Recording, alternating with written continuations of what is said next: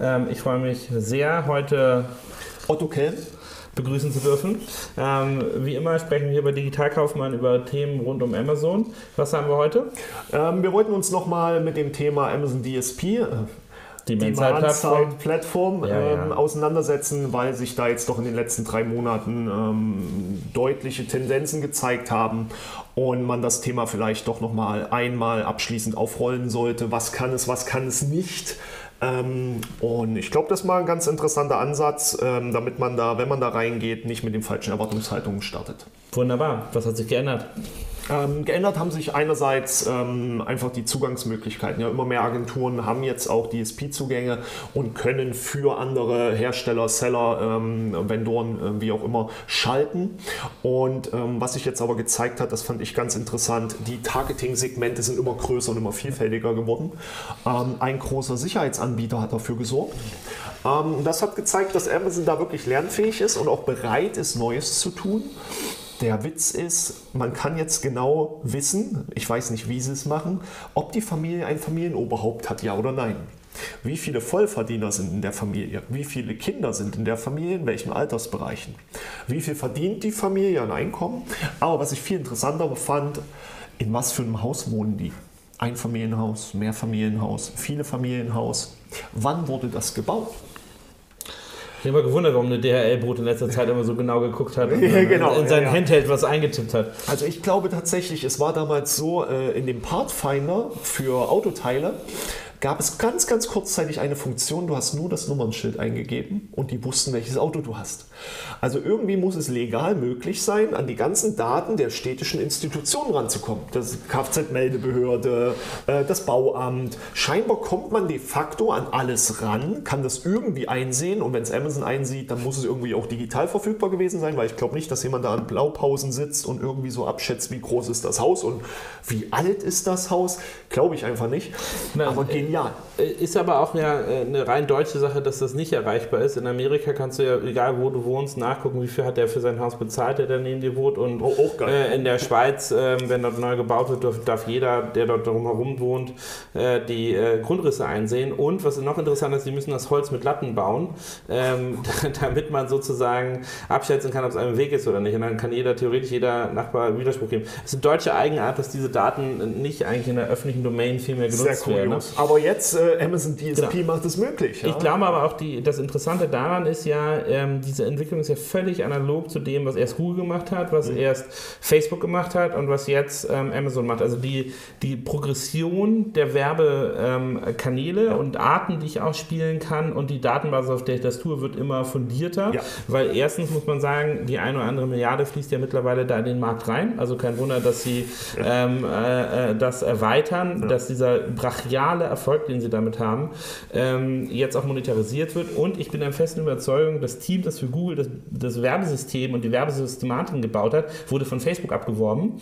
Oh, und, bei, bei und, sitzen jetzt einfach, äh, genau. mussten die ähm, äh, umziehen nach Seattle. Ich glaube ähm, nicht. Ich glaube, die haben sich alle irgendwann vor zwei Jahren in äh, Alexa oder in Dot gekauft und Amazon kann einfach gut zuhören. Ja, das kann es auch sein. Aber ähm, also was ich da raushöre, ist, in den letzten drei Monaten haben wir eine, eine erhebliche Professionalisierung wiederum im Markt gesehen, dadurch, dass ähm, mehr Formate, mehr Möglichkeiten, mehr Targeting-Möglichkeiten da sind. Das hat ja auf der Flipseite immer den Punkt, dass du A, mehr Agenturen brauchst, weil die Komplexität, Komplexität wird steigt. höher und dass wenn du jetzt ein, äh, jemand bist, der Amazon nutzt, der das Werbesystem nutzt, musst du aber Holler die Waldfee ähm, ordentlich lernen und ja. weiterhin deine Augen offen haben. Ähm, das ist auch einer der großen Unterschiede, warum ich glaube, dass das System jetzt erst richtig anfängt Spaß zu machen, äh, weil es zeigt sich immer wieder, dass die großen äh, Brands oder auch Vendoren gerne einfach blind kaufen. Äh, ja, hier nehmen sie noch Amazon DSP für 25.000 mal im Q4 mit rein.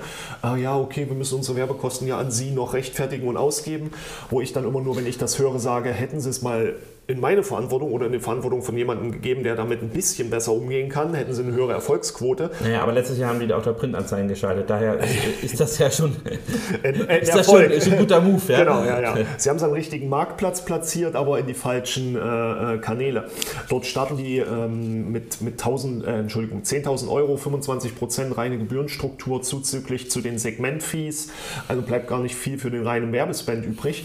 Und äh, bei den Agenturen kannst du teilweise schon bei 3.000 oder 4.000 Euro einfach starten ähm, und schaffst das dann auch mal ein oder zwei Monate damit zu laufen, während Amazon die 10.000 Euro natürlich mit Sicherheit innerhalb von zwei Wochen einfach mal rausballert und danach feststellt, was geht und was geht nicht, während die Agentur ja anders rangeht und sich vorher überlegt, was könnte gehen und was eher nicht und das eher nicht erstmal weglässt, also dein Geld ganz anders kanalisiert. Aber das Thema DSP gibt es ja schon ewig. Und jetzt hat jemand Amazon davor geschrieben. Und jetzt sind die meisten Kunden, mit denen ich spreche, in der Erwartungshaltung, das wäre jetzt besser.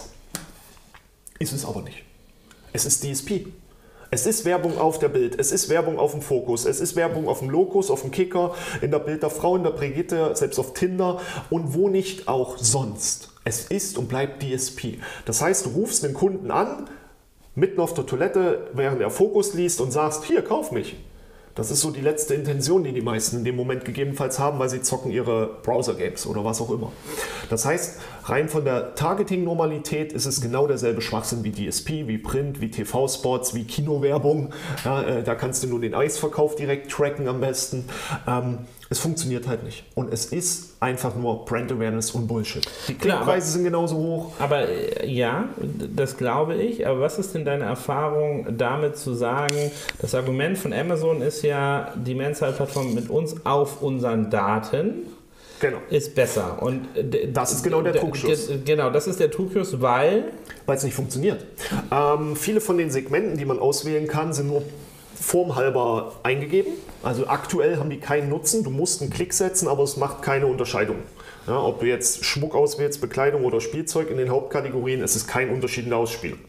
Ähm, das hast du auch sozusagen ausprobiert, ne? Also ja, ja, das ist tatsächlich das ist eine Erfahrungswert. Nicht nur eine Erfahrung, wir wissen, dass okay. das tatsächlich Also ihr so wisst es ganz genau, ja. Ähm, was ja auch ganz interessant ist, weil, äh, also ich glaube, Amazon agiert ja immer so, dass sie bestimmte Sachen sagen wir, am Frontend anbieten, die sie im Backend noch nachziehen genau, müssen. Ja. Also die Intention ist da, die ist da nur die Verknüpfung. Genau, die, die scheint das, zu fehlen. Sag mal, das, das Markenversprechen... Genau noch nicht gegeben. Auch ansonsten sind die Targeting-Momente ja nicht viel anders als bei einem Google oder Facebook. Du kannst sehr, sehr, sehr enge Zielgruppen steuern. Das ist super. Die kannst du wirklich mit And- und Oder-Kombination da zusammenlegen, so nach dem Motto Bedingung 1, es muss äh, müssen Kinder im Haushalt sein, Bedingung 2, es muss ein gewisses Einkommen da sein äh, oder mindestens drei Kinder oder in dem gewissen Alter. Du kannst alles bauen.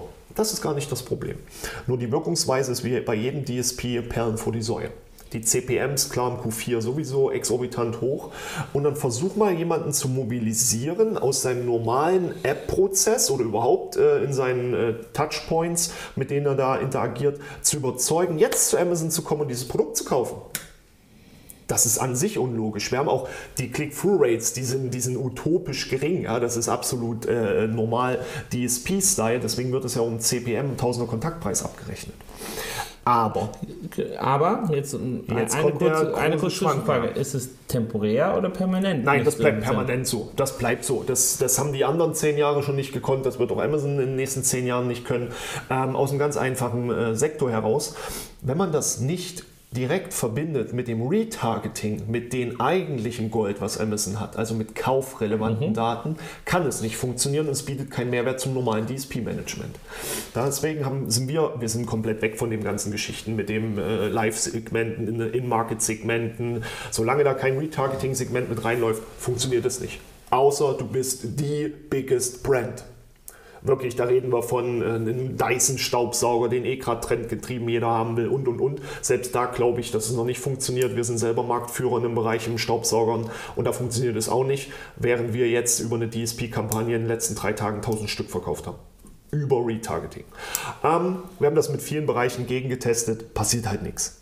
Wenn wir aber das Retargeting anmachen, dann fängt der Spaß halt an. Amazon nimmt über einen bestimmten Zeitraum, 30, 90, 365 Tage je nach Bereich, alle Kunden, die auf deiner Seite waren und nicht gekauft haben und gibt sie dir als Retargeting.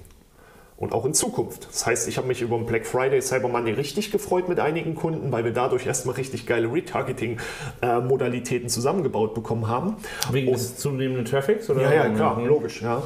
Äh, und die triggern wir jetzt die ganze Zeit. Die nächsten ein, zwei, vielleicht drei Wochen, da bleiben wir jetzt dran, aber das, hat ja, aber das hat ja dann wieder eher mit Amazon internen Daten zu tun. Das sind aber die harten internen Daten, die darauf ja. basieren, was wirklich passiert. Weil ob die, der jetzt 60, 70 oder 80.000 verdient hat, ist mir die, egal. Die retarget ihr da aber über die DSP, also außerhalb des Amazon-Kosmos? Kannst du auswählen, ob du auf Amazon bleiben willst oder mit rausgehst. Was ist deine Empfehlung? Ähm, immer beides trennen. Ne, es funktioniert. Also eine Kampagne in die Richtung. Ja, genau. Du trennst, äh, du machst einfach zwei Kampagnen, eine on Amazon. Du kannst ja auswählen Amazon, IMDb und, und normal. Ähm, das ist so feinfühlig. Mobile, Desktop, Mobile und Desktop, above the fold, below the fold. Du kannst alles einstellen. Das ist typisch DSP. Du kannst ja auch ein geniales Zeittracking machen auf Stundenebene. Also jeder Tag, 24 Stunden, kannst du genau auswählen, wann du wen targetest. Das Problem ist nur, im normalen DSP hat man genug Erfahrungswerte oder kennt seine Kundengruppe. Auf Amazon Amazon fehlen dir doch aber die Daten, wann jetzt wirklich High-Traffic-Zeiten sind. Äh, wir haben jetzt im Schmuck natürlich mit einem Seller die genauen Daten. Wir wissen genau, wann die Hauptverkaufs- und Hauptverkehrszeiten sind. Da könnten wir mit diesen zeitlichen äh, feinfühlig arbeiten. Ähm, lassen wir aber aktuell einfach raus. Aber auch das erhöht wieder die Komplexität. Ne? Also wir lassen es aktuell einfach raus. Ist, ja, genau, ja. weil ganz ehrlich, da sind Feiertage dazwischen, da ist eine Grippewelle dazwischen, alle sind zu Hause. Äh, oder, oder, oder ja, oder es ist ein schwerer Schneesturm und alle sind zu Hause, da, da verlierst du meiner Meinung nach immer. Leider nicht in Norddeutschland. Nee, wir, bei uns nicht, nicht wirklich. Ne. Ähm, aber dieses Retargeting, das ist halt das eigentliche Gold. Und da muss ich aber auch sagen, wer da reingeht, muss sich halt klar sein, das ist kein CPC, da erwartet ihr keine Klickpreise von 19 Cent oder so, da kostet eine äh, Cost per Order halt schon mal 3 Euro, 4 Euro, 16 Euro, je nach Endpreis. Ähm, 20 Euro 16 Euro Cost per Order, wie machst du ja, so? Ja, 200, 300 Euro Produkt. Okay. Ja, also wir reden dann schon von den ja. äh, expensive. Ähm, aber auch ein 20, 25 Euro Produkt hat dann gegebenenfalls mal 3 Euro Cost per Order. Ja, ähm, das ist nun mal so. Das heißt, in dem Bereich musst du ganz anders abschreiben oder mindestens anders denken. Abschreiben solltest du Werbespens eh immer, weil nie was sauber berechenbar ist. Aber das Retargeting ist halt echt Königs, äh, äh, Königsgold in dem äh, Maß. Und da machen meiner Meinung nach ganz viele Marken richtigen Bullshit. Ich habe mich äh, vor Black Friday mal mit dem Handy hingesetzt und immer wenn du die aktualisierst, kommt ein neuer Werbeslot rein. Die habe ich alle gescreenshottet, alle. Und ähm, ein einziger hat es richtig gemacht und der Rest alles komplett falsch. Weil es DSP ist, kennen die großen Marken das so, dass sie ihre eigenen Banner benutzen. Weil das ist ja wichtig und die wollen ja ihre Marke präsentieren und super. Okay, aber nicht bei Amazon DSP. Bei Amazon willst du nicht, bei Amazon DSP willst du nicht deine Marke repräsentieren sondern du willst Amazon ausnutzen, die deine Marke repräsentieren. Ja, genau. Aber ich glaube auch einen, einen anderen Punkt willst du ausnutzen, nämlich ähm, wenn der Kunde eine Marke sieht, dann will er vielleicht damit interagieren und guckt sich die an. Wenn er Amazon sieht, dann hat er ja eine Kaufintention. Genau. Also ich muss das die, unterschätzen ich, die genau, die, Das ist lustig, das ist aber ein typischer Brandfehler, die sozusagen ihre eigene Brand überschätzen ja. an Wichtigkeit gegenüber dem Kaufimpuls, genau, richtig. Äh, der ausgelöst wird ähm, bei, äh, beim Kunden durch Amazon. Weil Amazon ist eine Abverkaufsplattform. Ja, da schreiben die rein zum Shop. Und da, ich, ich will so ein Spiel machen, ich glaube im Januar will ich das machen. Äh, ist das äh, äh Amazon Landing Page oder ist es der, der Shop der Brand? Amazon Landing Page oder ist es Shop? Es ist überall Amazon, aber du erkennst es nicht. Da steht zum Shop. Einer benutzt so ein Amazon-Smiley, dass er überhaupt die Erlaubnis bekommen hat. Werte Lautsprecherfirma. Ja, aber auch da musst du sehr genau hingucken. Was hast du denn gemacht, um in dieses Targeting-Segment reinzukommen? Entweder schlechtes DSP, ja, du bist Mann, du hast äh, Lautsprecher, ja, magst du. Okay, könnte sein, aber wenn das übers Retargeting läuft, dann ist das der größte Bullshit, den du machen kannst. Ich habe mir einen neuen Lautsprecher ausgesucht. Sonos wolltest du ja gerade suchen.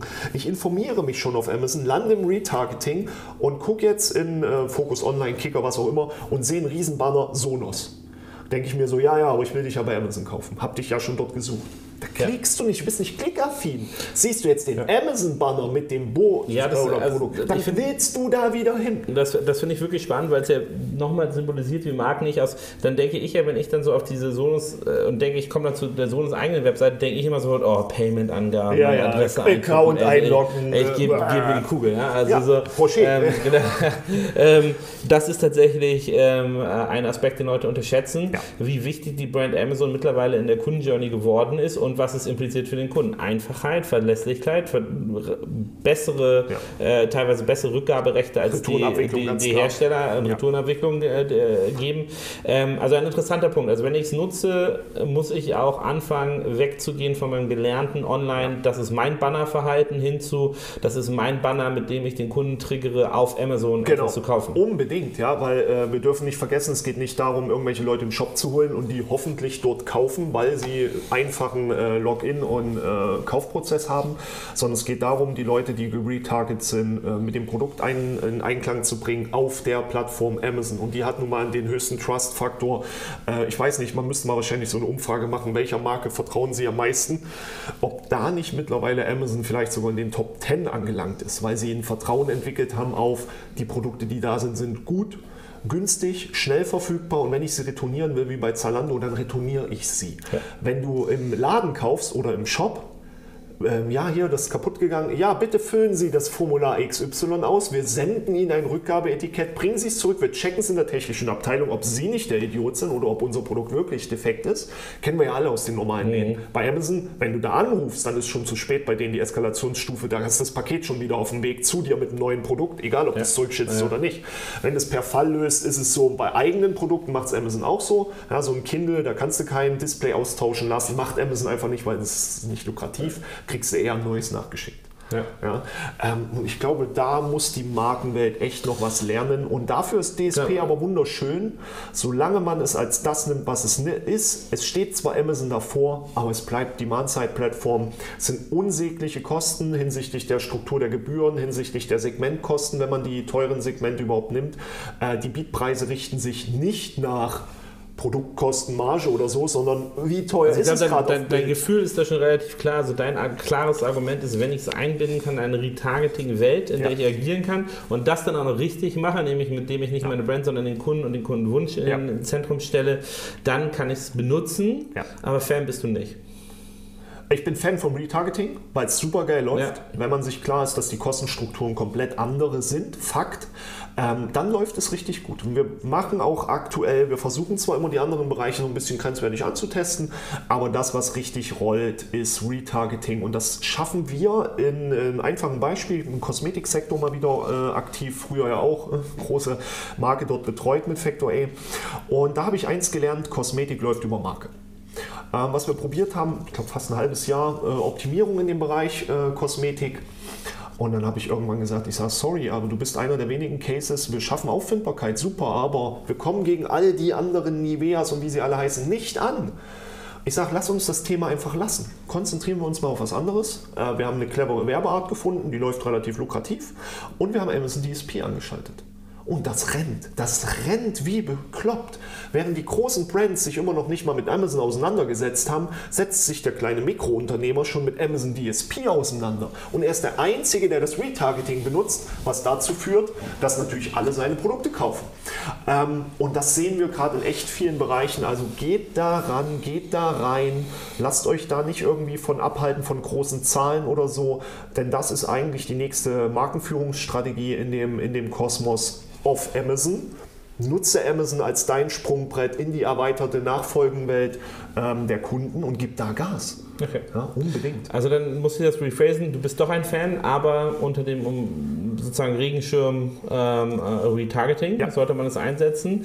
Ähm, Gibt es schon äh, Faustregeln oder bestimmte Anwendungsfälle, wo du sagen würdest, pass auf, sonst für Budget, ähm, ja. sonst nicht? Ja, also ähm, unter 3000 Euro lohnt sich grundsätzlich erstmal nicht, weil natürlich die Agency eine gewisse Fee hat. Pro, pro Monat, pro Account? Nein, nein, überhaupt pro, pro, pro Kampagne. Sowas wird ja auf äh, Kampagnenebene abgerechnet. Wir haben auch Leute, die haben zwar ihr, ihr Budget jetzt durch. Wir haben aus 7.000 Euro 175.000 Euro gemacht, ähm, aber 200 Euro Produkt, ja, äh, muss man auch so mal, ähm, mal sehen.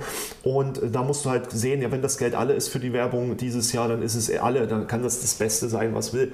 Ähm, dann ist okay, aber es ist ja typisch DSP, ähm, das gehört da einfach mit dazu. Findet man da im Moment noch reduzierte Preise, weil so viele Leute es noch nicht benutzen? Also nein, nein, nein, nein, Arbitrage betreiben? Nein, gar nicht. Wie auch. Ähm, am Endeffekt äh, kannst du da ja gar nichts zaubern, weil du im, im Bitgefecht mit dem DSP-Anbietern ja gehst. Ja? Ähm, du wirst auch äh, in Zukunft äh, battlest du dich ja in Anführungsstrichen um die Banner-Ausspielplätze mit der ganzen DSP-Welt. Ja? Ähm, einfacher ist es einfach, so viel Traffic wie möglich auch organisch zu haben, um Retargeting aufzubauen. Ja? Am besten also eine ganz schlechte Conversion Rate, weil dann hast du viel Traffic, die nicht kaufen, dann kannst du viel DSP abgreifen. Nein, aber wir sehen Zahlen so von 3 Euro, 6 Euro, 9 Euro, 12 Euro, so von ähm, Tausender Kontaktpreis, Add to, ähm, Klickpreis, Add-to-Card-Preis und Purchase-Preis. Teilweise wirklich solche, solche exponentiellen linearen Steigerungen. Unter 20 Euro kann man schwer empfehlen, mit Produkten reinzugehen. Und es gibt die Regel äh, mindestens 15 Bewertungen und im Schnitt 3,5 Sterne. Das heißt also für Launch-Prozesse absolut mhm. ungeeignet. Im Retargeting-Segment, weil DSP gibt es nicht nur bei Amazon, DSP kannst du überall holen. Ja, und ich glaube, das vergessen auch immer viele. Wie genau. gesagt, das vor, vor allem solange, solange, die Verknüpfung der Daten noch nicht gegeben ist, tatsächlich ist es ein generisches Produkt. Ja. Ne? das Ding wird eh erst groß gehen, gar nicht mit DSP, sondern ähm, durch dieses Targeting-Segment, was sie sich aufgebaut haben mit den Haushalten und so, haben sie einen ganz anderen anderen äh, äh, Fliege weggeschlagen. Ja. In den USA ist durchgesickert, dass Amazon ähm, die ganzen Klebebänder vermarktet als Werbefläche. Mhm. Äh, die ersten Anbieter, einer ist aus einem riesengroßen Telefonbereich. Man muss, man muss, ja sagen, das tun sie ja bereits jetzt schon für sich für selber. Sich selber ne? Also genau. hier die haben wir gute, viele gute Beispiele. Ne? Genau. Und das äh, geben sie raus und durch diese Targetierung und die Segmente, wo sie jetzt wissen, wer wohnt wo, äh, können sie es jetzt schaffen, für einen Telefon, äh, Telefonvertraganbieter ganz genau zu targeten. Hey, du willst Werbung bei uns schalten? Hey, in dem Bereich sind so und so viele Leute und er kann bei sich gucken, hey, in dem Bereich haben wir nur 25% Abdeckung. Lass uns da mal rangehen. Denken wir an die Hook, äh, äh, Hook Coburg und wie sie alle heißen, ne? 30.11. kündigen sie jetzt ihre Autoversicherung. Mhm. Ja, die wissen genau, wer bestellt wann welche Pakete mit welchem Inhalt. Die könnten quasi noch autoaffine Leute direkt targeten. Ähm, alles muss vor dem 30.11. da sein alle, die in dem Haushalt ein Paket bestellen, müssen entweder männlich sein, autofokussiert sein oder Einkommen über haben oder, und das ist der Witz an der ganzen Sache, wir wissen sogar in den Targeting-Segmenten, mögen sie BMW, mögen sie VW, mögen sie Opel, welche Marken. Ja, es ist Wahnsinn. Dann kriegst du so ein Paket, da ist so ein Aufkleber drauf. Ne? Dieses Band, wer es nicht weiß, kann man sehr gut ablösen. Das heißt, wenn das wirklich Werbefläche wird, was, was Genialeres kann es gar nicht mehr geben. Und dann macht das DSP als solches im Gesamtkonstrukt erst richtig greifbar Sinn. Ähm, und dann fängt auch der richtig große Spaß an. Und man hat wieder eine Verknüpfung online-offline, ne? also Online-Daten dann zu Offline-Werbeformaten wie einfach ein Paketband, andere, ja. da, das kann man ja noch beliebig gedanklich ausweiten in ja. andere, sogar Printformate, Targeting-Modelle. In jede, in jede Form ähm, am Ende, ja. Also auf jeden Fall eine spannende Entwicklung. Ähm, letzte Worte? Amazon Zur DSP. Demand-Side-Plattform. Genau, Amazon Display-Werbung. Ab 2019, wer es nicht schaltet als größere Marke, hat den Schuss nicht gehört. Das, was AMS vor, vor zwei, drei Jahren war, ist jetzt definitiv Amazon DSP Retargeting. Macht das Firmenstrategie für entwickeln, Produktstrategie hinterfragen und dann Gas geben. Das ist geschenktes Geld. Ja. Vielen Dank fürs Zuhören. Wie immer, wenn ihr Fragen, Kommentare, Anmerkungen habt, schreibt uns an, postet es als Frage unter das Video. Ähm, wer uns nicht erreichen kann, ist selber schuld. Ähm, wir sind auf ganz vielen Kanälen erreichbar. Wir freuen uns immer über Feedback. Ähm, vielen Dank und äh, bis zum nächsten Mal. Schönen Tag noch.